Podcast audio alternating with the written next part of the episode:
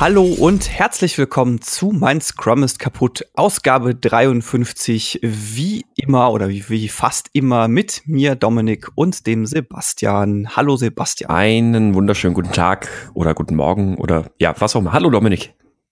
Ja, genau.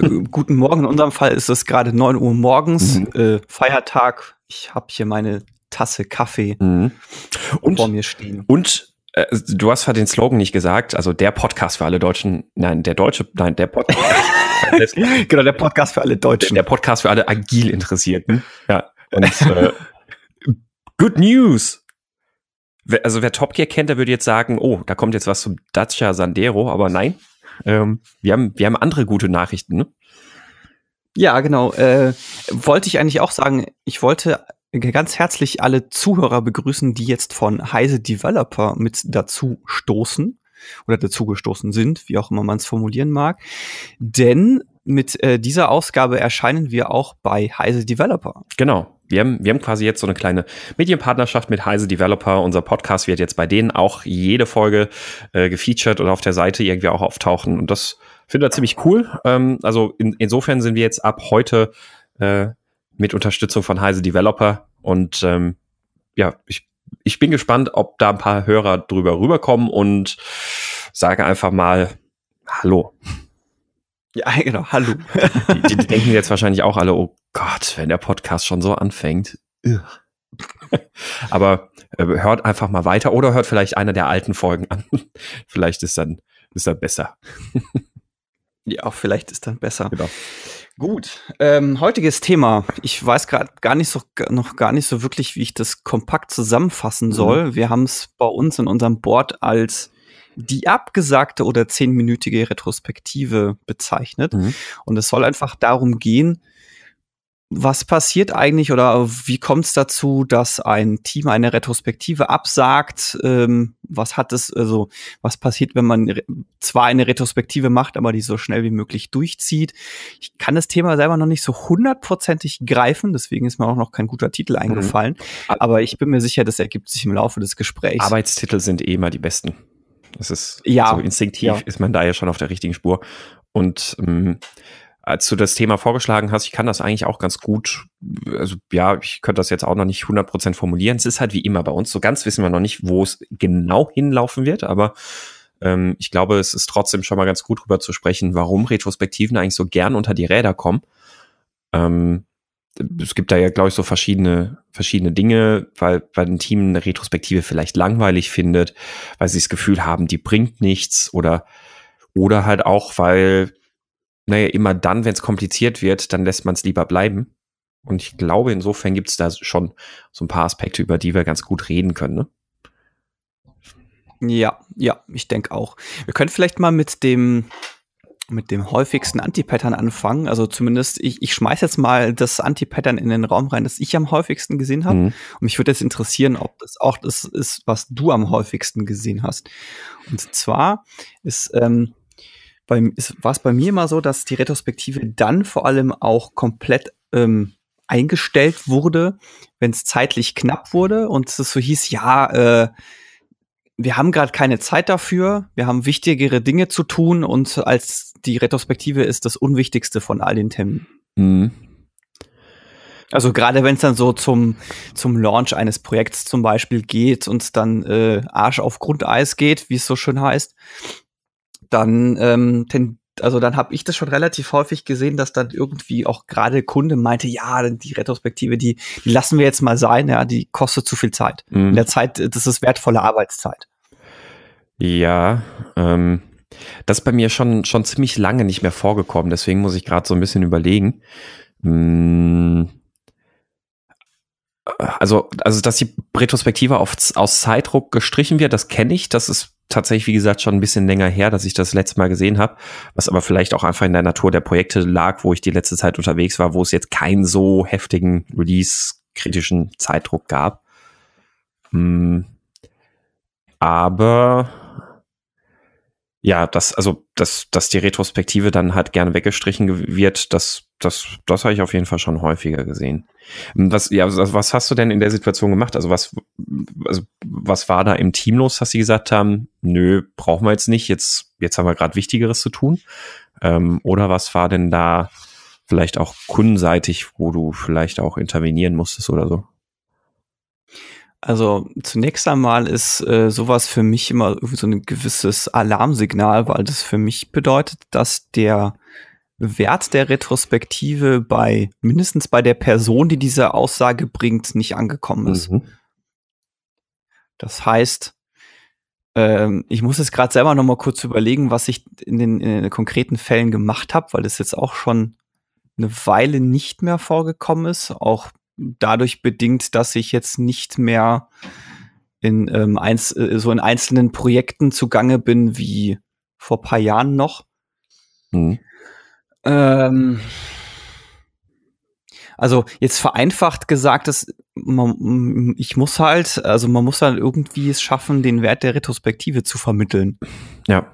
Das ist jetzt sehr theoretisch gesagt. Ja, ja, ja also das, das ist logisch, das deutet ja immer darauf hin, also wenn so eine Aussage jetzt kommt, also völlig unabhängig jetzt mal, ob man die Retrospektive wegstreicht, weil Zeitdruck oder ob man sie wegstreicht, weil weil man einfach sagt, nö, brauchen wir nicht oder sonst irgendwas, steckt dahinter ja irgendwie immer, dass der Wert der Retrospektive nicht erkannt wurde oder dass vielleicht ja auch die Retrospektive tatsächlich nicht so wertvoll war, dass die Leute sagen, es bringt uns was. Oftmals aber auch so ein bisschen eine Mischung aus beiden, dass die Leute sagen, hey, äh, Retrospektive wird wird zwar durchgeführt, sie kommen zu Ergebnissen, aber die Ergebnisse werden nicht als wertvoll erachtet entweder das oder sie werden halt ähm, nicht, nicht umgesetzt. Also das gute alte Inspect and Ignore. Wir ah. gucken uns den mhm. Kram an. Wir beschließen auch irgendwas, aber letztendlich machen wir dann mhm. nichts. Ja, das, das habe ich gerade vor kurzem tatsächlich bei einem Team auch gesehen, wo die Retrospektiven, ähm, ja, wo einfach irgendwie kaum wirklich groß Beteiligung da war und die Leute halt auch gesagt haben, ah, brauchen wir nicht. Und dann hat sich halt auch gezeigt, wenn man mal nachgefragt hat, ja, warum denn eigentlich? Also was, also warum wollt ihr denn keine Retrospektiven machen? Ähm, da hat sich halt gezeigt, naja, wir haben hier immer wieder ganz viele Maßnahmen und die werden halt nie umgesetzt, da ändert sich nie was. Mhm. Das, ähm, ja. das, das war interessant, weil es war tatsächlich schon durchaus irgendwie so ein bisschen ein Wille da, aber die haben halt irgendwie dann halt das Gefühl, ja, es ist ja, es ist ja eh alles egal, was wir hier machen, weil am Ende ist dann immer noch nächste Woche dasselbe Spiel. Ja, dem würde ich zustimmen. Ähm, weil das, das, ist natürlich auch nicht einfach. Ähm, es ist natürlich auch nicht einfach zu, zu gucken, ähm, wie man das gut darstellt oder gut auch dem Team in Erinnerung behält. Also, also einmal das.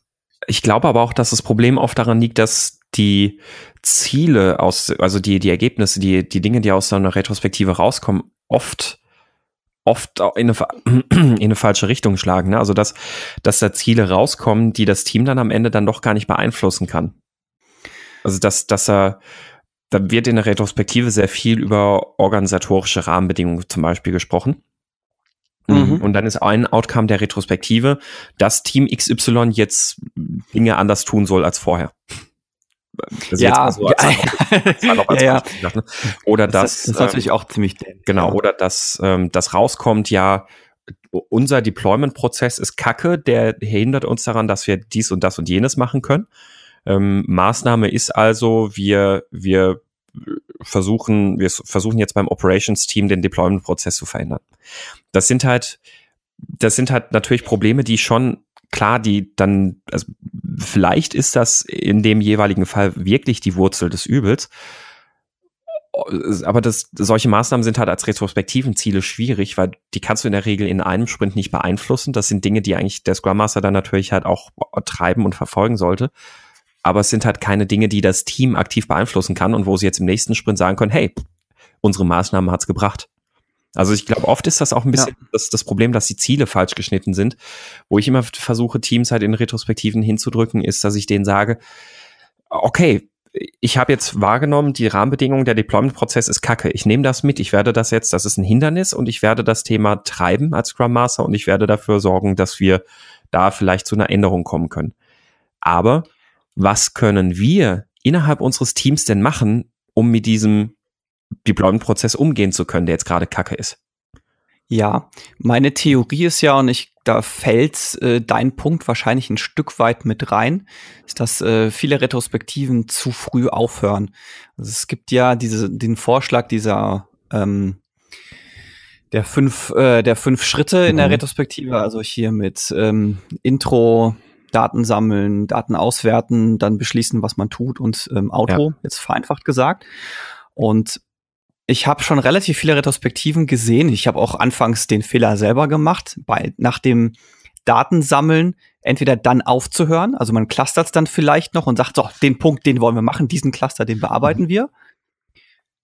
O oder ähm, man überspringt halt die ähm, dieses Einsichten generieren. Also genau, also man sammelt Daten, dann also eigentlich das, was ich jetzt grob schon gesagt habe, und dann entschließt man, was man machen soll. Ja.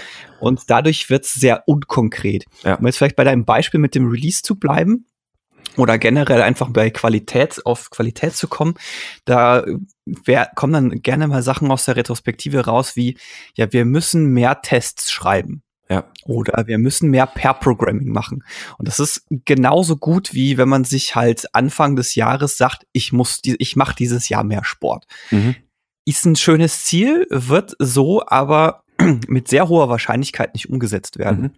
Das, die Erfahrung, das, die ich gemacht habe, ist, dass es deutlich besser funktioniert, ist, wenn man sich ein relativ konkretes Ziel für den nächsten Sprint vornimmt. Also genau, jetzt, wenn wir jetzt mal beim Pair-Programming bleiben, dass man halt sagt, hey, nächsten Sprint, lass doch mal bei zum Beispiel bei 50 Prozent aller Stories, die wir im Sprint haben, lass doch da mal per Programming machen. Oder lass doch mal bei drei Stories im nächsten Sprint äh, Test-Driven Development anwenden. Mhm. Da sind wir jetzt bei, glaube ich schon auch bei, bei verschiedenen Faktoren, die wir da jetzt auf jeden Fall gut besprechen können. Das eine ist auf jeden Fall, wenn wir mal bei dem bleiben, was ich jetzt gerade auch so ein bisschen angefangen hatte, nämlich diese, dass schlechte Ziele formuliert werden. Ähm, das heißt, es ist einerseits Ziele, die nicht im Einflussbereich des Teams liegen, also wo nicht geschaut wird, aber wie können wir denn unseren Prozess anpassen, damit wir mit diesen schlechten Rahmenbedingungen umgehen können. Ähm, und das habe ich auch mal eine Zeit lang in einem Team gehabt. Das ist jetzt schon ein paar Jahre her bei dem Team. Ähm, da waren, also war eine klein, ein kleines agiles Team in einem eher sehr klassischen Rahmenwerk, ähm, wo es erwartungsgemäß auch zu viele Reibereien dann eben kam. Und da war es tatsächlich auch das Thema Deployments. Beziehungsweise nein, das waren Übergaben einer äh, UX-Abteilung, die irgendwo anders im Konzern sitzt.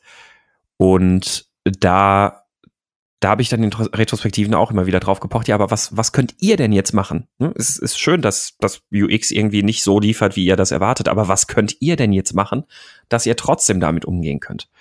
Das hat dann tatsächlich irgendwann was gebracht und hat in dem Team, das fand ich halt auch sehr schön, sehr stark dieses, mh, hm, es hat sehr stark die Selbstorganisation gefördert, weil sie halt immer weiter weggegangen sind von diesem Jammern über Rahmenumstände. Das klingt jetzt böser gesagt, als, als, als es eigentlich gemeint ist, aber macht, man ist halt gerne in der Situation. Ne? Man fängt halt gerne an, darüber zu jammern, dass drumherum alles doof ist und man deshalb nicht vernünftig arbeiten kann.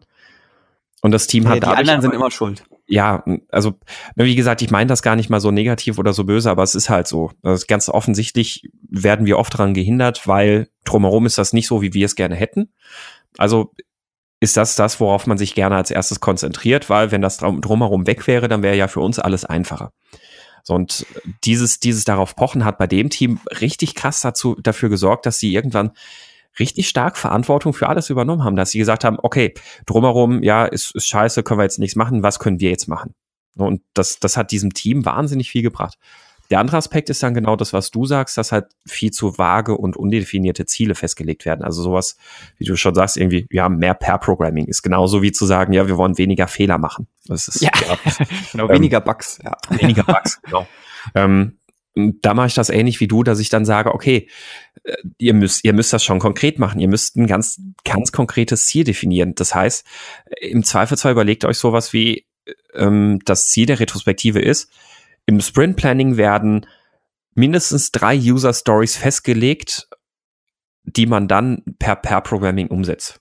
Ne, dann habt ihr ein konkretes Ziel, dann habt ihr was, was ihr eindeutig messen könnt und eine klare Vorgabe und nicht nur, ja, wir machen es halt mal, wo wir mal gucken, wo es irgendwie passen könnte.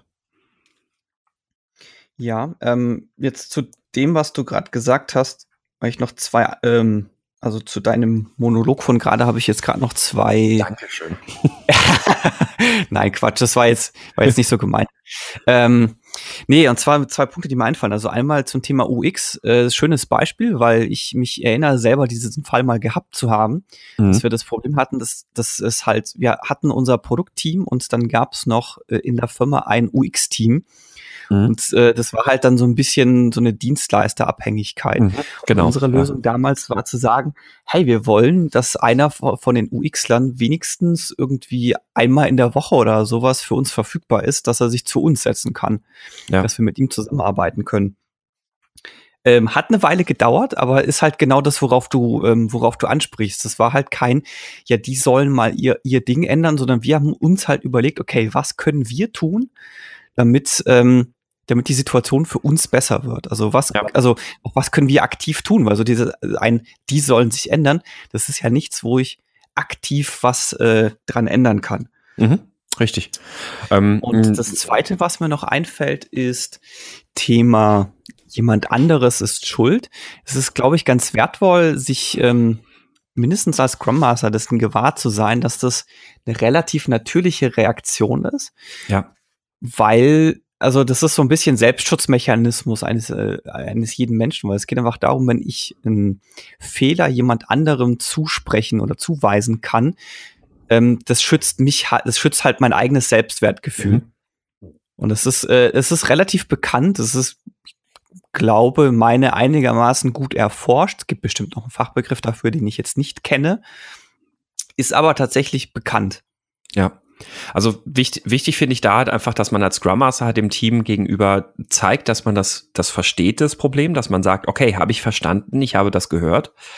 Hm, wir, wir können das jetzt nicht sofort beeinflussen, deswegen, wir müssen uns jetzt überlegen, wie wir in unserem Prozess was dagegen tun können, wie wir damit besser umgehen können ne, mit dieser Situation. Wir können die Situation nicht einfach ändern, aber wie können wir mit dieser Situation besser umgehen? Ähm, dass man damit dann das Team da wirklich eben zeigt, ja, ich, ich habe das gehört und wir, wir werden daran arbeiten. Ähm, für jetzt müssen wir halt einen Weg finden, wie wir damit umgehen können, erstmal. Ja. Ähm, also respektvoll, ne? Also wirklich zuhören und das anerkennen, das Problem und nicht einfach sagen, ja, okay, können wir nicht ändern, ist drumherum ist halt alles Kacke. Also das, das ist halt auch wichtig. Also ich habe auch schon Scrum Master gesehen, die in so einem Moment nicht gerne die Echokammer spielen fürs Team und die darin bestärken und sagen, ja, es ist halt echt, echt alles scheiße hier. Und dann stehen halt ja, halt alle in der okay, ja. so da und ja, und das ist eigentlich auch dann so eine Ursache gewesen, warum das, also dieses Team, wo das passiert ist, die haben halt keinen Bock gehabt, Retrospektiven zu machen, weil die wurden halt ja da drin bestätigt und bekräftigt. Drumherum ist alles Kacke und das, wir können hier machen, was wir wollen, es bringt alles nichts. Ja, wir können ja eh nichts ändern. Ja, da, da ist halt wahnsinnig wichtig, dass man als Scrum Master da wirklich so eine positiv motivierende Attitüde halt auch hat dem Team gegenüber. Na, also nicht, nicht die, die Probleme wegzulächeln oder wegzureden, sondern akzeptieren und bestätigen, ja, die sind da. Ähm, und wir werden daran arbeiten. Aber lasst uns jetzt auch für uns hier was finden, wie wir mit dem Problem besser umgehen können. Das ist, glaube ich, ein ganz wichtiger Aspekt dabei. Ja, äh, das ist ein verdammt guter Punkt. Ich muss gerade an die Diskussion äh, denken, die wir jetzt Anfang der Woche bei uns im Slack hatten, ähm, wo es ja auch darum ging, da, da gab es eine relativ gute Diskussion, eine relativ interessante Diskussion zum Thema, was ist denn?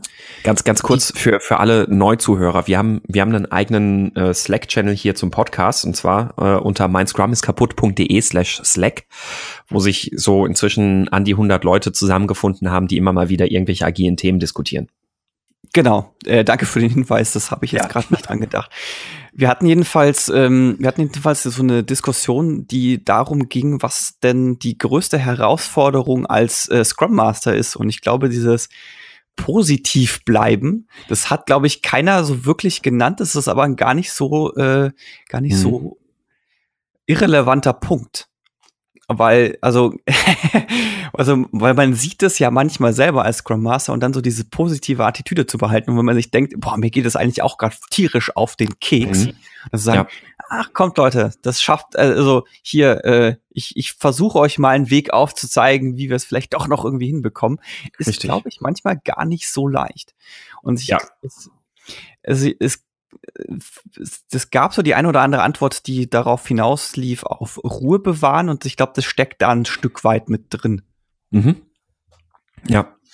Und ich, ich, finde, als Scrum Master hat man das halt wirklich sehr stark in der Hand. Also das, das ist gerade in solchen Situationen so ein positiv motivierende Attitüde zu haben, die aber vor allem halt auch, also man muss auch immer aufpassen, es gibt da ja so einen so so einen feinen Grad zwischen positiv motivierender Attitüde und ähm, äh, völlig irrational, unrealistisch sagen, nein, alles super, so ungefähr, ne? Also, also Jubelperser. Alles super, genau. Ja. Also es ist halt wichtig, wirklich diese Probleme anzuerkennen und wirklich dem respektvoll, wie gesagt, dem, dem Team Gehör zu schenken und zu sagen, okay, ich verstehe dieses Problem.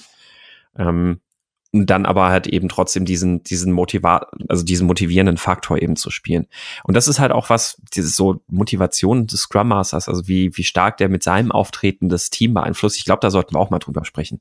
Weil ich merke das immer mal wieder auch, das in allen möglichen Meetings, wenn, äh, sei es ein Sprint Review, sei es ein Sprint Planning, wenn du, du strahlst als Scrum Master so wahnsinnig, wahnsinnig viel Energie auf das Team aus, abhängig davon, ob du jetzt motivierend und positiv das Ganze auch ein bisschen treibst, so, ja, okay, kommt, jetzt äh, lass, lass uns die Story jetzt noch runterbrechen, dann haben wir es geschafft, ne? Oder, oder ob du sagst so, okay, dann haben wir jetzt noch eine Story, dann gehen wir jetzt mal noch zu der, dann machen wir da jetzt auch noch den Task Breakdown.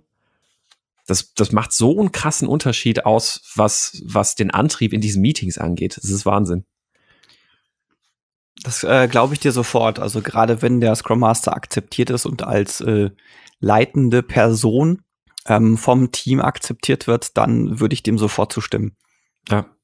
Mm, wir hatten jetzt gerade ganz kurz das UX-Beispiel. Ähm, da, da hatte ich auch gerade noch ein äh, konkretes Beispiel, was ich noch kurz dazu anbringen wollte. Und zwar war das, in einem Team war das so, dass ähm, Frontend-Entwicklung, also quasi so Frontend-Templates, die wurden von einer externen Agentur gebaut ähm, und mussten dann halt innerhalb der Sprints dann von unserem Team integriert werden, zusammen mit der Backend-Entwicklung. Das heißt also, so ein Produktinkrement sah halt aus, dass diese Frontend-Templates ähm, eingebaut wurden und das Backend entwickelt wurde und alles angebunden wurde. Ähm, irgendwie klingt, irgendwie, irgendwie kommt das, kommt mir das bekannt vor. Es äh, könnte sein, aber es war auf jeden Fall ein anderes Projekt. Du ah, warst okay. im Projekt jedenfalls nicht dabei. Es, es klang nach so einem Projekt, in dem wir beide zufällig drin waren. Ja, nee, äh, war, war ein Projekt danach, glaube ich dann, ja. Ähm, da war das dann halt so, dass die Zusammenarbeit mit der Agentur hat soweit geklappt, aber es wäre halt nicht möglich gewesen, die wirklich im Sprint irgendwie reinzukriegen. Das ging einfach nicht. Mm, was wir dann halt gemacht haben, war in dem Team war halt, also da war, wie gesagt, auch erstmal so ein bisschen in Anführungszeichen Gejammere, so dieses, ja, geht alles nicht und wir, wir können, wir können uns nicht drauf committen, wenn wir nicht wissen, was wir da von denen kriegen. Ähm, ja, und dann haben wir halt gesagt, okay, gut, dann, dann machen wir halt, also das, wo, wo ich gesagt habe, okay, ich verstehe, wir brauchen jetzt für uns, bei uns im Team aber einen Weg, wie wir damit besser umgehen können, weil wir können die Agentur nicht verändern. Ähm, und das hat dann nachher irgendwie dazu geführt, ich weiß gar nicht mehr, wie genau der Weg aussah, dass es dann aber so eine Art Definition of Ready gab, die nicht genutzt wurde, um der Agentur einen Spiegel vorzuhalten und zu sagen, nö, so nicht, machen wir nicht, sondern die halt einfach genutzt wurde, dass innerhalb dieses Teams bei uns jetzt so, ein, so eine Art Prozess sich etabliert hat. Und dieser Prozess sah halt so aus, äh, wir setzen Stories erst um, wenn von der Agentur das Template geliefert wurde und wir bei uns ein Code Review gemacht haben. Ähm, und wir haben halt gesagt, naja, zehn Prozent der Zeit sind Vorbereitung des nächsten Sprints, also Backlog Refinement. Und innerhalb dieses Backlog Refinements, also jetzt nicht in dem Meeting als solches, sondern in dieser Tätigkeit des Backlog Refinements, dazu gehört hat, dass wir halt mal ein Code Review dieses ähm, äh, die, dieses angelieferten Templates machen und gucken, ob das soweit alles passt und ob das ähm, soweit gut aussieht, ob das unseren Code Guidelines entspricht und sonst was. Ähm, und wenn das Review alles grün war, dann haben wir gesagt, okay, dann ist auch die Story ready und dann können wir auch diese Story umsetzen im nächsten Sprint. Und das hat tatsächlich gut funktioniert. Das das Code Review war nicht extrem aufwendig. Zwei, drei Mal sind dann Sachen halt wieder zurückgespielt worden an die Agentur. Die hat das dann halt nochmal gefixt. Dann haben wir bei uns irgendwann wieder ein Review gemacht. Und wenn wir da gesagt haben im Review, ja, wir haben ein gutes Gefühl, dass wir das umsetzen können, dann gab es halt den Haken dran und dann ist diese Story tatsächlich auch Sprint umsetzungsfähig gewesen. Und dann hat auch die Umsetzung im Sprint plötzlich geklappt. Cool. Ja, also das einfach nur so ja, mal ein Beispiel zu geben. Also man, ja. man muss halt gucken einfach, wo geht man beim eigenen Prozess ran, um mit solchen Problemen umzugehen. Und dann fühlt sich das halt in der Retrospektive fürs Team auch an, ah, ah, wir, haben, wir haben eine Änderung bewirkt und die hat was gebracht. Die Retrospektive war wertvoll. Ja, ähm, vielleicht zum Thema, die Retrospektive war wertvoll, um jetzt daraufhin wieder zurückzukommen. Ich habe mir jetzt nämlich äh, während der letzten, weiß ich gar nicht, 10, 15 Minuten noch so ein paar Punkte aufgeschrieben, die mir ähm, mhm. in den Kopf gekommen sind, weil wir ja so ursprünglich jetzt dabei waren. Also unser Ursprungsgedanke war, warum fällt die aus? Und dann sind wir abgebogen zu, äh, die wird nicht wertgeschätzt. Und mhm. äh, dann war unsere Theorie, dass sie nicht wertgeschätzt wird, weil ähm, die, also zumindest die erste Theorie war, weil die Ergebnisse aus der Retrospektive schlecht sind, um es mal jetzt äh, so kurz mhm. äh, zusammenzufassen. Ähm, was ich mir noch aufgeschrieben habe, ist, ähm, also nicht nur, dass die Ziele vielleicht nicht schlecht sind, sondern dass sie nicht gut sichtbar sind, im Sinne von, man hat was beschlossen und äh, dann verlässt es den Raum aber quasi nicht mehr. Dann gibt's vielleicht noch irgendwie so eine Zusammenfassungs-E-Mail vom Scrum Master, hey, wir haben folgende drei Punkte beschlossen und das war's dann. Und dann äh, spricht man das nächste Mal über dieses Thema in der nächsten Retrospektive. mhm. Ja, ähm, finde ich auch einen sehr guten Aspekt, weil es, ich finde, es gehört auch tatsächlich dazu und es ist wichtig, die Ergebnisse der Retrospektive sichtbar zu machen, also wirklich sichtbar zu machen, nicht nur irgendwie in einem Protokoll rumzuschicken, sondern vielleicht auch zum Beispiel im Teamraum aufzuhängen oder sonst irgendwas. Ähm, ich finde aber auch wichtig, vor allem ähm, erfolgreiche Veränderungen aus der Retrospektive dann halt auch entsprechend durchaus auch irgendwie zu zelebrieren. Ja, auf jeden Fall. So, äh, Wäre wär ich sofort dabei. Ähm, wichtig an dem Punkt ist mit dem Zelebrieren ist, man muss halt auch noch mal drauf gucken. Also was, genau. glaube ich, häufig vergessen wird, ist, das ja, hat ja stimmt. der Mark Löffler in seinem äh, Buch Retrospektiven in der Praxis vorgeschlagen. Und das finde ich auch einen sehr vernünftigen Vorschlag, dass man diese fünf Phasen einer Retrospektive auf sechs ausdehnt und ja.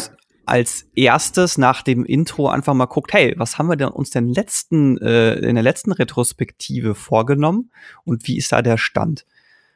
Ja. Was, und was extrem einfach geht, wenn man sich das halt gut sichtbar gemacht hat. Und bei der Sichtbarkeit ist so das, was, ähm, also meine eigene persönliche Best Practice ist da, es einfach ans Sprintboard zu hängen, ehrlich gesagt. Mhm.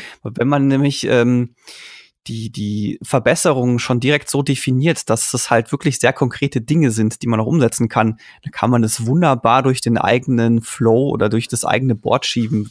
Jetzt vereinfacht ja inzwischen sogar vom, vom Scrum Guide vorgeschrieben. Ah, okay, das war mir jetzt gar nicht. Mit, mit dem letzten Update hieß es nämlich so, äh, hieß es, dass das Sprint Backlog mindestens ein Änderungs, äh, ein, eine Änderungsmaßnahme Stimmt. aus dem letzten, äh, aus der letzten Retrospektive beinhalten muss. Stimmt, das hatte ich vergessen. Da haben wir nämlich in unserem äh, Scrum Guide Update hatten so wir den Punkt. Es. Und ich finde den extrem gut und das ist auch das, was sich für mich am besten bewährt hat. Das ist einfach zu sagen, okay, die, ähm, die oberste Lane, egal ob ich jetzt ein digitales oder analoges Board habe, die oberste Lane sind die retrospektiven To-Dos und da packe ich halt dann rein, was möchte ich, äh, was haben wir in der Retrospektive beschlossen, ändern zu wollen. Genau. Die halt als spezifische, konkrete Aktivitäten halt auch dann wirklich formuliert sein müssen. Hm. Also ich finde das auch, also ich mach, mach das auch inzwischen, ähm, also ich, ich habe das früher mal so, mal so gemacht, bin dann auch irgendwann dazu gekommen, dass es sinnvoll ist, das halt immer in, im Sprint-Backlog zu haben, weil dann sind die Dinge sichtbar und wie du halt auch schon gesagt hast, dann sind sie so formuliert, dass sie halt auch spezifisch sind, also dass sie umsetzbar sind, dass es konkrete Maßnahmen sind. Ähm, und man kann das dann halt auch wunderbar am Ende des Sprints auch nochmal reviewen.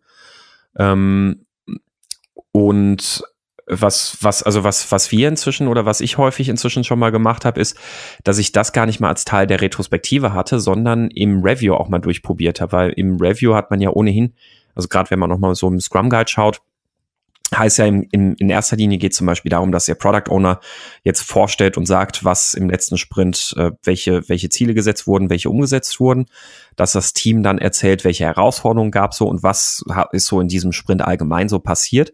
Und an der Stelle haben wir dann halt inzwischen auch häufiger mal über die retrospektiven Sachen gesprochen und gesagt, ja, wir hatten jetzt die und die Maßnahmen aus der Retrospektive und haben das und das umgesetzt und das hat das und das auch gebracht. Was, wenn es jetzt keine kritischen interner sind, also ganz, ganz vertrauliche teaminternen Sachen. Ähm, auch cool war, weil es halt auch den Stakeholdern im Review halt auch gezeigt hat, hey, cool, da, die verändern sich auch die ganze Zeit und die optimieren ihren Prozess. Das ist ja cool. Ja, das, ähm, also das ans Board zu hängen bedingt natürlich definitiv, dass man seinem Umfeld vertraut. Also ja. wenn da das Vertrauen im Umfeld fehlt, dann ist das ein denkbar schlechter Ort. Andererseits ähm, sollten Maßnahmen ohnehin ja vor allem, also heißt ja auch im Scrum Guide, also die, die Maßnahmen ziehen ja immer auf den Prozess ab. Also im Grunde genommen wird alles, auch wenn es persönliche Probleme, als Problem des Prozesses halt auch betrachtet. Ne? Also weil das Ziel der Retrospektive ist ja, gut, also da kann natürlich auch rauskommen, wir haben hier einen Konflikt zwischen zwei Personen und wir müssen da eine Mediation machen. Ja. Ähm, aber bei den meisten retrospektiven Maßnahmen sollte man ja dann auch sagen, okay, aber wie können wir denn unseren Prozess so verändern, dass, dass wir dieses Problem in den Griff kriegen? Ähm, also weil, wenn, wenn Peter die ganze Zeit Fehler macht im Sprint, also die ganze Zeit Bugs produziert, dann kriege ich die ja nicht weg, indem ich Peter irgendwas vorwerfe, sondern die kriege ich halt weg, indem ich meinen Prozess ändere, dass ich halt sage, wir machen Code Reviews oder Pair Programming oder sowas. Mhm. Ähm, äh, irgendwas, irgendwas wollte ich, glaube ich, gerade noch dazu sagen. Ähm, zu Maßnahmen sichtbar machen. Aber ja, es gab auch, ich überlege gerade, es gab auch noch mal eine ähm, ganz, ganz interessante alternative Darstellungsform. Ähm, ich glaube, es hieß Active Learning Cycle, wenn ich mich gerade nicht ja. täusche. Mhm. Ähm, das fand ich auch relativ nützlich, weil du, ähm, weil man darauf vis ähm, visualisiert, nicht nur wie das inner wie sich eine Verbesserung innerhalb des Sprints, äh, welchen Weg die nimmt, sondern ähm, sondern quasi auch über Sprints hinweg. Es geht einfach ja. darum zu gucken, hey, okay, das wollten wir jetzt, das wollten wir jetzt machen. Das setzen wir gerade um. Und dann gibt's auch noch ähm, zwei Spalten, die, ähm, wo man halt sagt, hey, das wollen wir behalten und das war jetzt zwar eine coole Idee, aber das hat uns jetzt nicht so viel gebracht. Ich meine, mhm. es hieß Active Learning Cycle. Ich bin mir ziemlich sicher, dass ich irgendwann mal einen Blogpost drüber geschrieben habe und ich ver verlinke ja, den. Du, ja. Ich glaube, wir haben es sogar auch schon hier im Podcast irgendwann mal irgendwo erwähnt. Ähm, Mindestens aber in irgendeinem Vortrag. Ja, aber das finde ich auch eine gute Methode, insbesondere halt, um langlaufende Maßnahmen zu ähm, sichtbar zu machen. Also, da was ich ja vorhin gesagt habe, in der Regel sollte es in der Retrospektive halt darauf abziehen, dass man eine ganz konkrete Tätigkeit hat, die man in der nächsten Retrospektive auch schon wieder beurteilen kann, also die in einem Sprint umsetzbar ist. Alles weitere, alle größeren Sachen, gerade wenn es dann um organisatorische Veränderungsmaßnahmen und sowas geht, die sollte der Scrum Master halt in jedem Fall mitnehmen als Impediment. Und dann, ja. dann halt entsprechend sichtbar machen auf einem Impediment Backlog oder zum Beispiel eben in Form von diesem Active Learning Cycle und dem Team halt auch wirklich damit zeigen, ja, da bin ich dran. Nochmal, der Scrum Master muss nicht der sein, der diese Lösung erfindet oder macht, sondern der Scrum Master ist derjenige, der einfach dafür sorgt, dass dieses Impediment behoben wird. Das, das heißt, meistens auch unter Einbeziehung des Teams und indem er das Team in die Verantwortung nimmt. Aber diese großen Probleme, die dann drumherum sind, so diese organisatorischen Veränderungen, die muss er natürlich dann halt mitnehmen und dem Team halt zeigen, hier, hier, wir sind da dran und wir, wir kümmern uns. Ja, da ist natürlich sinnvoll, wenn man ein, ähm, ein, ein offenes, ein öffentliches äh, Impediment-Backlog hat. Also ja. das mache ich ganz gerne, das ähm, öffentlich zu machen und dann halt äh, da auch wirklich mit äh, äh Lead Time, Cycle Time und so weiter äh, für mich selber auch zu messen. Mhm. Dass ich für mich selber auch so einen, ähm, einen Überblick habe, äh, wie gut kann ich das eigentlich abarbeiten. Ja. Was ich auch mal gemacht habe, was ich recht wertvoll fand, äh, ist einfach ab und zu mal so eine Übersicht zu geben, dem Team zu sagen, hey, das ist im letzten Jahr passiert, folgende Verbesserungsmaßnahmen haben wir durchgeführt und guckt mal, welche Auswirkungen das hat. Also man kann ja manchmal dann zu sagen, hey, unsere Velocity war letztes Jahr so, die unsere Velocity ist jetzt so, so hat sich unsere Hitrate entwickelt und in der Zeit haben wir folgende, keine Ahnung, 50 Punkte in, aus, aus Retrospektiven umgesetzt. Das ist manchmal mhm. ein ganz äh, hilfreicher äh, Blick, um sich selber als Team, und man ist ja so in diesem Alltagstrott drin, um sich, sich selber als Team vergewissern zu können, so hey, stimmt, wir haben richtig viel geschafft im letzten Jahr. Ja, ja, das ist was, ähm, also das passiert, finde ich, auch zu selten. Es sollte ab und zu halt auch einfach mal Retrospektiven geben, die halt auch mal einen längeren Zeitraum vielleicht mal reflektieren. Ne? Und das nicht nur zu kritischen Zeitpunkt, also nicht nur, wenn gerade mal ein Release geschafft wurde oder sowas, sondern auch sonst finde ich es halt sinnvoll, mal alle paar Wochen oder Monate mal zu sagen, okay, jetzt machen wir mal eine Retrospektive, wo wir schauen, wie haben wir uns denn eigentlich im letzten halben Jahr oder in den letzten drei Monaten verbessert? Ja. ähm, das Jahresende eignet sich für sowas natürlich immer ganz hervorragend.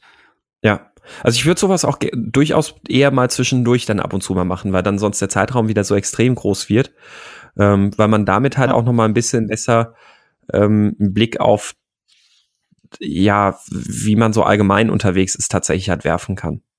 Also meinst hm. du im Sommer draußen beim Grillen? Äh, ja, vielleicht.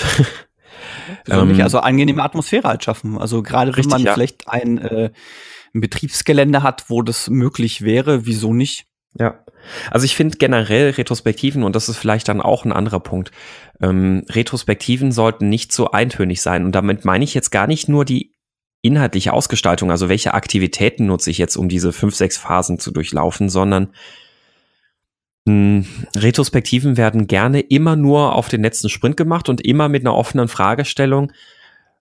Ja, jetzt guckt mal, was lief gut, was lief schlecht und was können wir verbessern.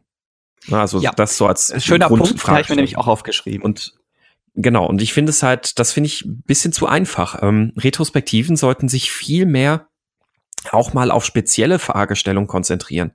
Na, so Retrospektiven viel mehr darauf ausrichten, dass man auch mal nur ein Thema beackert, dass man mal sagt, hey, äh, was können wir denn jetzt in unserem Prozess mal über Bord werfen? Also nicht Retrospektiven oder Scrum-Meetings, sondern was können wir sonst in unserem Prozess jetzt mal über Bord werfen, was unnötiger Ballast ist? Also halt auch mal so, so Fragestellungen für eine Retrospektive formulieren und das Team damit auf einen speziellen Bereich eben mal sich konzentrieren lassen. Oder wenn gerade irgendwo speziell der Schuh drückt bei einem Thema mal. Ähm, ja. Ich weiß, das fällt manchmal den Scrum Mastern schwer, weil die dann das Gefühl haben und auch manche Teams akzeptieren das nicht. Die, die wollen dann erstmal rebellieren und sagen, ja, aber was ist mit den Sachen, die jetzt im letzten Sprint waren? Ähm, aber da, da muss man sich halt auch mal bewusst sein, dass es oft wichtig und wertvoll ist, halt auch mal fokussiert ein Thema oder eine gewisse Fragestellung für eine Retrospektive zu behandeln. Ja, die, die Frage nach, nach dem, ja, was ist denn im letzten Sprint, ist es was ich gerne mache, ist mir vor der Retrospektive zu überlegen als Scrum Master, okay, was jetzt, also noch mal den letzten Sprint zu reflektieren und zu gucken, gibt es irgendwas, was mir aufgefallen ist, was sich ähm, unter einem Thema zusammenfassen lässt? Mhm.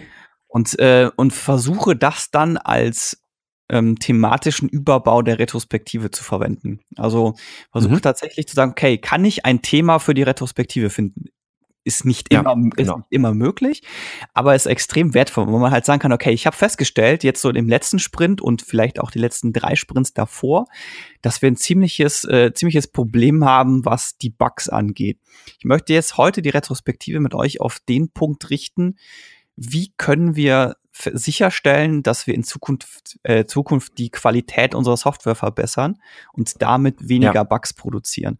Und dann kann ich nämlich die ganze Retrospektive auch darauf ausrichten, weil gerade so dieses Jahr, was habt ihr, ähm, was, was lief gut, was lief schlecht, was können wir verbessern?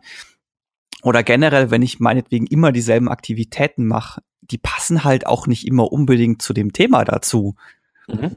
Richtig. Also ich hatte es ganz oft so, dass ähm, ich so das Thema im Kopf hatte und dann schmeiße ich gerne mal den Retromaten an und dann habe ich so einen Vorschlag und denke mir so, ist eine coole Aktivität, aber die passt zu dem Thema gerade. Passt dazu einfach nicht. Genau, richtig. Mhm. Das, das ist halt auch sowas, also äh, den, den Wert von Retrospektiven, den haben halt auch Scrum Master sehr stark in der Hand, weil es wird halt gerne, also weiß ich dann, also das, das sehe ich leider sehr, sehr oft und das macht mich wirklich traurig und ich bin den Scrum Mastern, die ich da teilweise begleite, halt auch immer wieder am sagen, du musst dir Zeit nehmen für die Retrospektive. Du musst dir vorher wirklich Zeit nehmen. Mach, sorg dafür, dass du am Tag vor der Retrospektive einen halben Tag nichts im Kalender stehen hast. Ja. Und, und das, das ist sowas, was so oft nicht passiert und dann rennt die Scrum Master in eine Retrospektive rein und dann halt auch immer schnell so, oh scheiße, jetzt habe ich nichts vorbereitet, ja, was machen? Äh, ja, sagt mal, was lief im letzten Sprint gut oder schlecht oder dann halt, ja, macht mal Mad, Sad, Glad und dann, das, ja, das ist halt, also eine nicht thematische Retrospektive ist leider der Standard, sollte aber eigentlich eher nur dann gemacht werden, wenn man keine bessere Idee hat, kein besseres Thema hat, auf das man sich konzentrieren kann. Was ich lustigerweise relativ ähm, für, für mich persönlich recht gut fand, ist wenn ich, äh, wenn ich ein Projekt hatte, wo die Retrospektive nicht vor Ort stattgefunden hat, also im Vorort im Sinne von in meinem Wohnort, so dass ich irgendwo im Hotel mhm. übernachtet habe, weil ich mich dann dann relativ entspannt die Retrospektive im Hotel vorbereiten konnte. Mhm. Also es war auch so ein, ich war in einer anderen Umgebung, ich konnte mich da entspannt hinsetzen und ich konnte entspannt alles mal reflektieren und äh, entsprechend durchgehen und vorbereiten.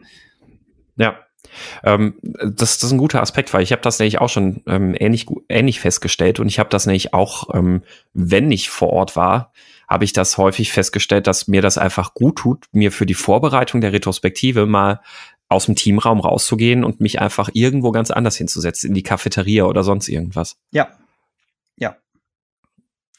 Ähm, manchmal, manchmal mache ich es auch so, dass ich erstmal noch ein paar Minuten im Team bleibe und mir dann einfach mal so ein bisschen mal das äh, Sprint Backlog anschaue, dass ich einfach mal so ein bisschen den Blick schweifen lasse und dann setze ich mich halt irgendwo anders hin und dann gehe ich da in mich und dann kommen mir meistens halt auch mal ganz gut so die Ideen, wo ich denke, okay, ja, ich glaube, das und das wäre wäre ein Thema oder ein Problem, wo wir uns mal drauf, drauf stürzen sollten. Aber Retrospektive dient ja zur Verbesserung des, des ganzen Prozesses und des agilen Arbeitens und das, das mache ich natürlich wie alles andere halt auch besser zielgerichtet, als wenn ich einfach nur eine ganz offene, lose Fragestellung stelle. Manchmal kann das auch sinnvoll sein, wirklich das ganz offen zu haben, weil man da damit halt ähm, durchaus auch mal Dinge aufpoppt, die man selbst nicht auf dem Schirm hat. Also man sollte, glaube ich, nicht so bös gesagt arrogant sein als Scrum Master, dass man immer weiß, welche Probleme irgendwo bestehen. ähm, oftmals bringt so eine ganz offene Retrospektive halt auch Dinge zutage, die ja die, ich so gar nicht auf dem Schirm gehabt hätte, die mir gar nicht bewusst waren. Mm, aber es sollte halt nicht jede Retrospektive so eine offene Retrospektive sein. Ja, vor allem, ähm, also der letzte Punkt finde ich relativ wichtig mit dem, ich weiß es, vielleicht weiß es vielleicht manchmal gar nicht, ist vor allem dann der Fall, wenn es ähm, wenn es um Emotionen geht. Also ich kann natürlich äh, ja. nicht immer unbedingt die Emotionen der anderen abgreifen. Auch deswegen, weil manche Leute das relativ gut verbergen können, was sie, welche Emotionen sie tatsächlich gerade ähm, tatsächlich gerade mhm. spüren und dann aber in einem entsprechenden ähm, Setting durchaus zutage bringen können. Mhm. Ich hätte noch ähm, zwei Punkte, die ich mir aufgeschrieben habe. Ich glaube, den einen, ich auch noch einen. ja, ich glaube, den einen können wir relativ schnell abhandeln. Äh, Thema, warum fällt eine Retrospektive aus? Ähm, auch schon ein paar Mal gesehen.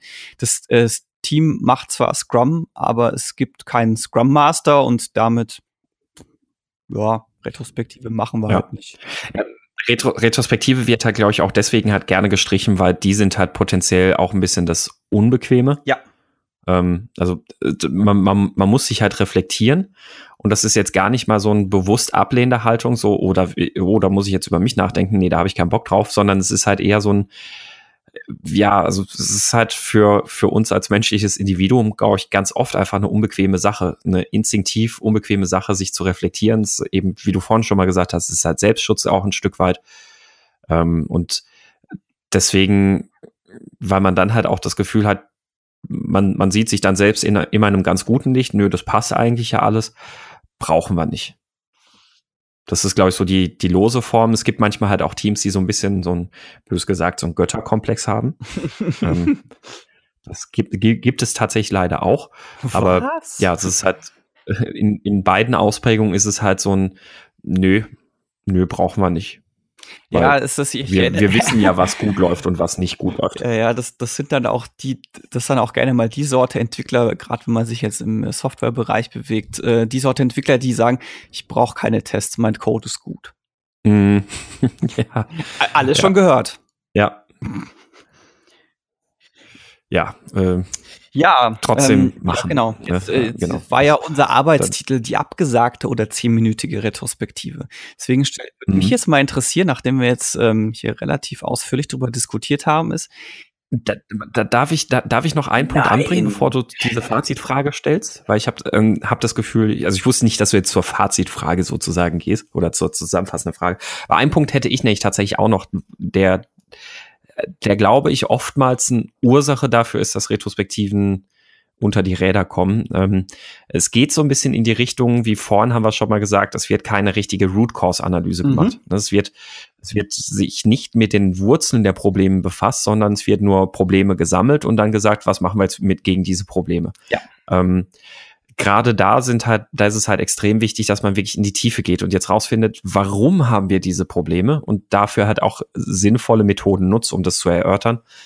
Ähm, ich weiß, es wird immer wieder gerne angesprochen, gab da auch schon Leute mit ganz unterschiedlichen Ergebnissen. Ich habe da auch schon unterschiedliche Erfolge gehabt. Sowas wie Five Whys ist halt super. Also fünfmal diese Warum-Fragen stellen, ähm, weil das halt oft sehr gut helfen kann, ein Stück weit von dem, ähm, von dieser, ich sage jetzt mal bös, Opferrolle wegzukommen, hin zu das tatsächliche Problem zu erkunden und damit halt auch mal einen Blick auf die Gegenseite zu werfen. Ne? Warum können die das und das denn nicht so machen, wie sie es gerne würden oder wie wir es von denen erwarten? Ähm, aber wie, wie auch immer, Root Cause Analyse finde ich extrem wichtig. Das ist der eine Punkt, glaube ich, warum da oft schlechte Akt, äh, Aktionen oder Maßnahmen rauskommen aus der Retrospektive. Ein anderer wichtiger Punkt, auf den ich jetzt noch raus wollte, ist, ähm, es gibt viele Teams, und das ist als Scrum Master oftmals erstmal nicht ganz so einfach zu erkennen, wo schlichtweg die falschen Maßnahmen besprochen werden, weil die wirklich wichtigen Sachen nicht angesprochen werden. Ja, das ist ein ähm, es fehlt, guter Punkt, ja. Ja, es, es fehlt irgendwie, es ist noch kein Vertrauen da im Team, aber es ist nicht so ganz offensichtlich kein Vertrauen da. Ähm, und dann, dann werden halt alle möglichen Dinge angesprochen ähm, und an denen wird auch was geändert, aber am Ende sind trotzdem alle unzufrieden, weil die tatsächlichen Probleme, die kommen halt gar nicht erst auf den Tisch. Und das sind die, die nämlich die Leute dann frustrieren und die ganze Zeit halt umtreiben und wo sie dann irgendwann sagen, ja, Retrospektiven können wir uns auch sparen, weil es ist, ja, äh, es ist alles schön und gut, was wir hier machen, aber bringt halt nichts. Und das ist halt oft, das werden dann nicht die richtigen Dinge angesprochen. Ja, das, ähm, den Fall hatte ich tatsächlich auch mal. Und mhm. ähm, wie ich das gemerkt habe, ist, dass ich dann mal nach einer Retrospektive von irgendwem so im Vorbeigehen den Satz aufgefangen habe, äh, ja, das hat sich jetzt ja wieder nicht so gelohnt, oder? Mhm. Ähm, wo ich dann gemerkt habe, okay, das ist also ich hatte auch schon, ich hatte so, so ein vages Gefühl, dass, dass nicht darüber gesprochen wird, was das eigentliche Problem ist.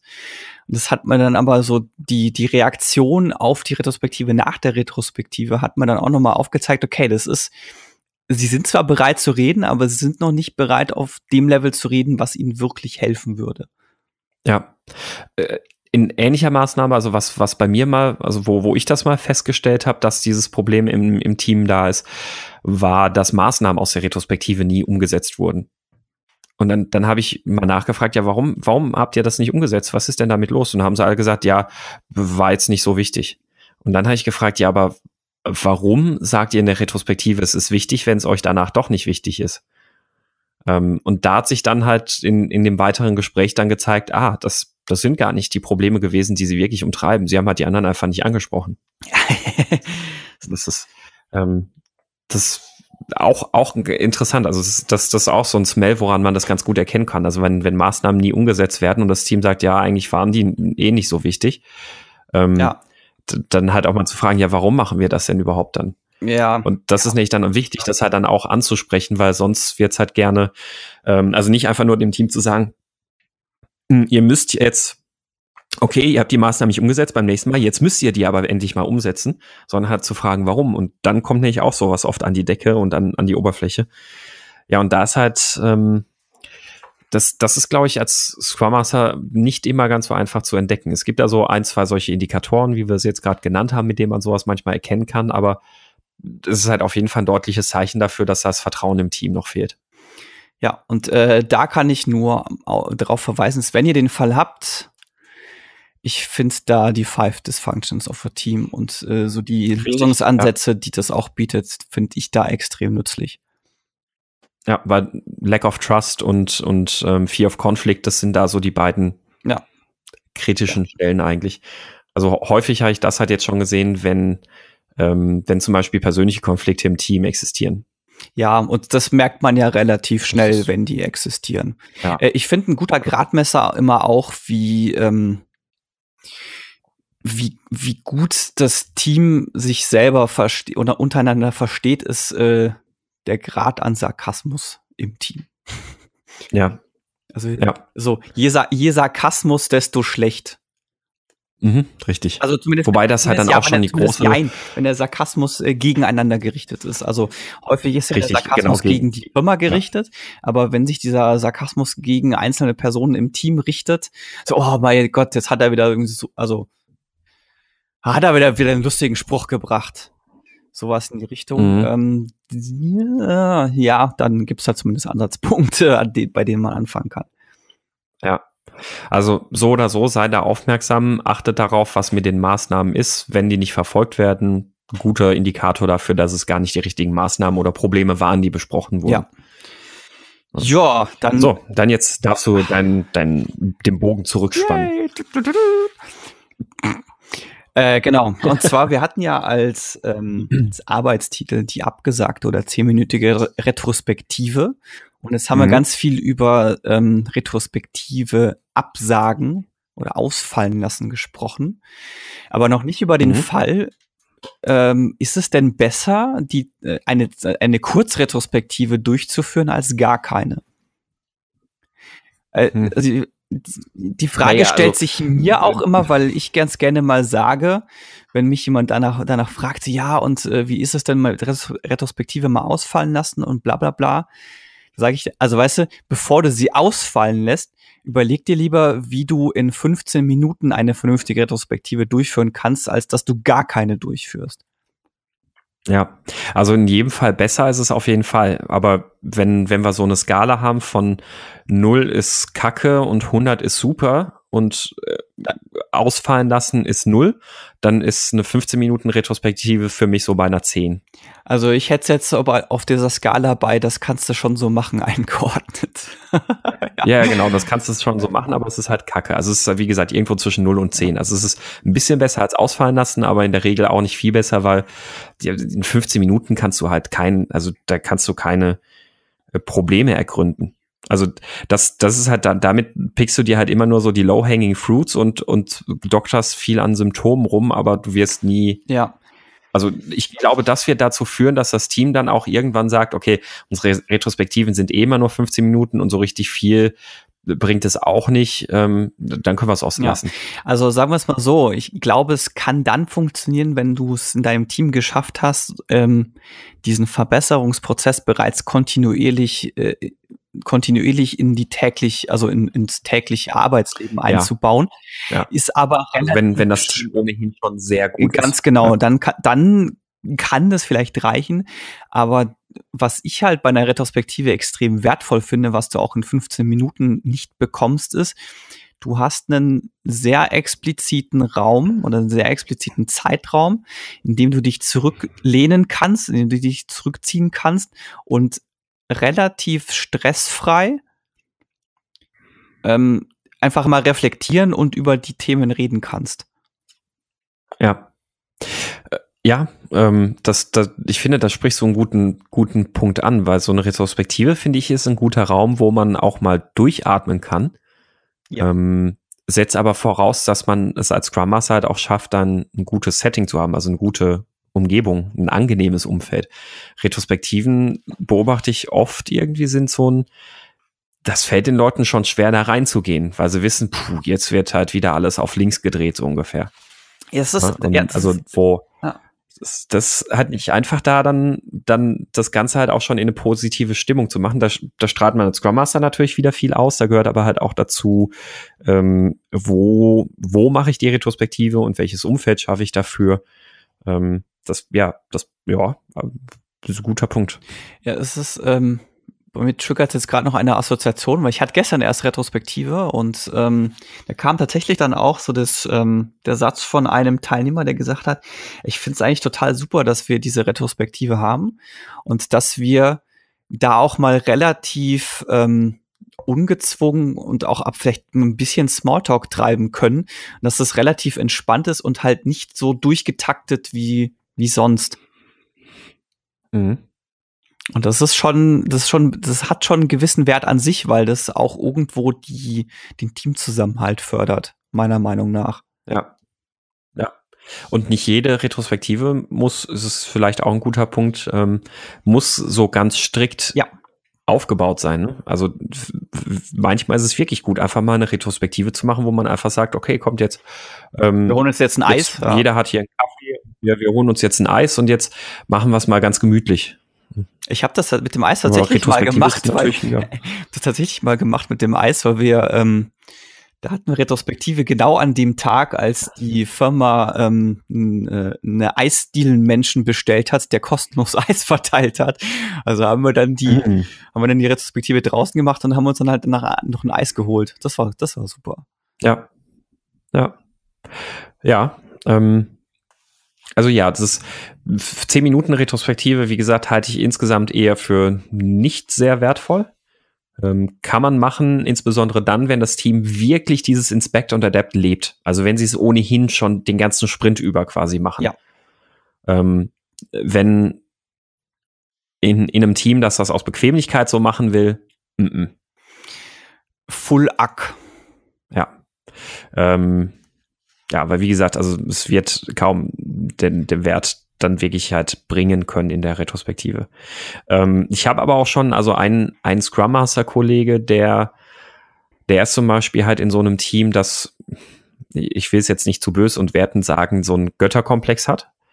Ähm, und der, der, der und auch ich, wir sind beide so ein bisschen ratlos, so dass er nachher bei dem Team tatsächlich jetzt verblieben ist. Ja gut, Retrospektive ist halt eine halbe Stunde. Ähm, mehr, wir, wir kommen da auch tatsächlich zu Maßnahmen. Ähm, die sind auch oftmals gar nicht so schlecht, aber für mehr Akzeptanz reicht es in dem Team nicht. Du hast das heute aber auch mit deinen Götterkomplexen. ja, das, ich glaube, an das Team habe ich vorhin auch schon gedacht, deswegen. Ähm, das, das naja, aber ja, es ist also, ja, also der hat da jetzt mo momentan wirklich ein Stück weit vorkapituliert ähm, und spielt dieses Spielchen jetzt erstmal so und versucht damit halt mal ein bisschen drauf hinzuwirken und hier und da immer mal wieder was zu machen, ähm, wo er das Team dazu bringt, dass sie jetzt doch mal tiefer irgendwie reinschauen und dann feststellen, ah, es war wertvoll, tiefer reinzuschauen. Oh, und es, es könnte wertvoll sein, dass wir vielleicht dann doch mal mehr Zeit für sowas nehmen. Jo. Mhm. Ja, von wegen mehr Zeit für, für sowas nehmen, ne? Ja. äh, ich würde sagen, das äh, Thema ist ähm, oder wir haben das Thema, glaube ich, relativ gut erörtert. Ich bin gerade recht mhm. zufrieden mit dem mhm. letzten. Vielleicht ein holpriger Einstieg gewesen, aber holpriger Einstieg, hat sich, ja, glaub ich, glaub, gut entwickelt. Hergesprungen, aber ich fand es insgesamt recht wertvoll. Ja. Ja, das heißt, dann wären wir jetzt durch mit diesem Thema. Ähm, was jetzt dann ansteht, ist der Pick der Woche. Die Picks der Woche. Der Pick der Woche. Mhm. Sebastian, was hast du? Oh, du schiebst den Ball direkt zu mir rüber. Ja. Hm, mein, mein Pick der Woche ist, Moment, jetzt muss ich gerade den Link wieder raussuchen. Äh, warte, warte, warte, warte. Ja, da. Ja, ja, ähm, aber schlecht mein, mein Pick der Woche ist ein Podcast, den ich heute mal wieder empfehlen möchte. Ähm, ich habe jetzt auch noch nicht jede Folge gehört, aber es ist ein sehr interessanter, sehr breit gefächerter Podcast, nämlich Masters of Scale. Ähm, der Podcast wird gehostet von Reed Hoffman, dem, dem ähm, Mitgründer von oder einem, einem der Mitgründer von LinkedIn. Und ähm, der hat quasi in jeder Episode spricht er mit verschiedenen anderen Chefs und äh, Firmenbossen und Gründern und sonst was alles, wie, wie deren Unternehmen eigentlich so gewachsen ist.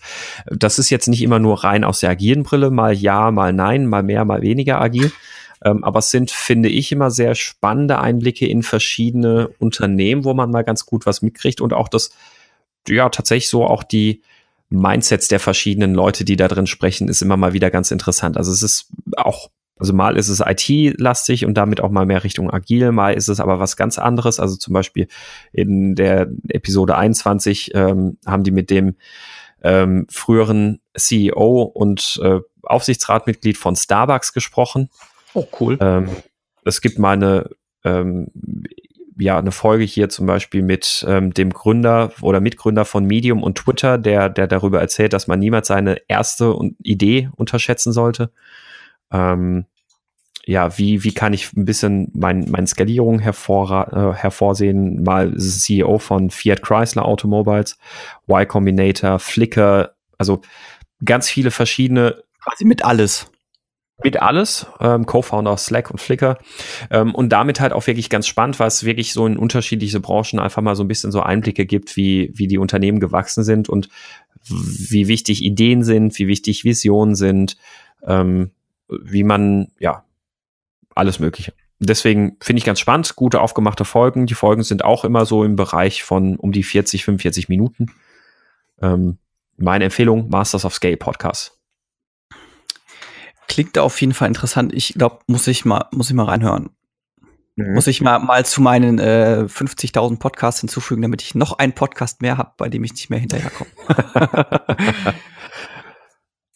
ja, dein Pick der Woche, Dominik. Äh, mein Pick der Woche hat tatsächlich auch mit Podcasts zu tun. Lustiger Zufall, uh. wir haben uns nicht vorher abgesprochen. Und ähm, zwar ist mein Pick der Woche podcasterinnen.org. Das ist einfach nur eine Seite, die ähm, dafür gedacht ist, Podcast-Frauen und ihre Formate sichtbarer zu machen. Die befindet sich gerade noch im Aufbau. Ich finde es aber eine sehr coole Idee und ich finde sie sehr unterstützenswert. Und äh, Fun Fact an der Stelle, eine, also das sind drei Frauen, die das betreiben. Und eine von denen, die arbeitet auch am äh, Podlove WordPress Plugin mit. Und das ist das Plugin, das ah, wir cool. auch. Mhm. Nee, genau. Das ist, ähm, es gibt wohl auch was Ähnliches, was ähm, weibliche Speaker angeht, nämlich speakerinnen.org. Und es orientiert sich auch so ein bisschen daran. Mhm. Cool. Schönes Projekt. Gute Idee. Für mehr Sichtbarkeit der Frauen in der IT. Also nicht nur für mehr Sichtbarkeit, sondern es wäre für, also im Endeffekt dann auch für mehr Frauen. Das wäre eigentlich eine gute Sache. Ja, genau. Also das ist so das, das ist so das Ziel davon und das ist natürlich klar, wenn du es halt sichtbar machst und halt siehst, hey, da gibt's ganz viele, dann fühlt sich vielleicht motiviert die eine oder das vielleicht auch andere. Genau. Mhm. Genau. Jo. Cool. Ja. Dann, dann äh, haben wir für, für diese ne? Woche. Oder haben wir es für diesmal? Mhm. Ja, für diese Woche. Schauen wir mal. Ja, fast. Ja. Aber ja, wir, wir arbeiten dran. Weiterhin bessere Frequenz als die letzten Wochen und Monate.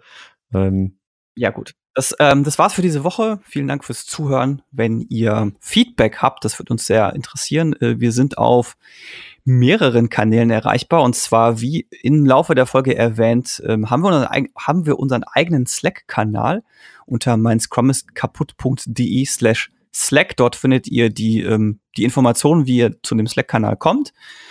Ähm, wir sind auch bei Twitter und Facebook, ähm, jeweils twitter.com slash scrum kaputt und facebook.com slash scrum kaputt.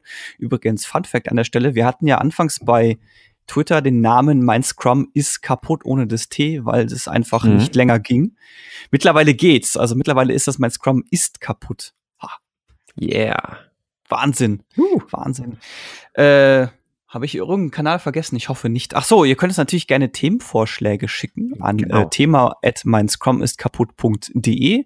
Da kam die Woche erst ein äh, auch wieder einer rein, den werden wir vermutlich auch demnächst beackern.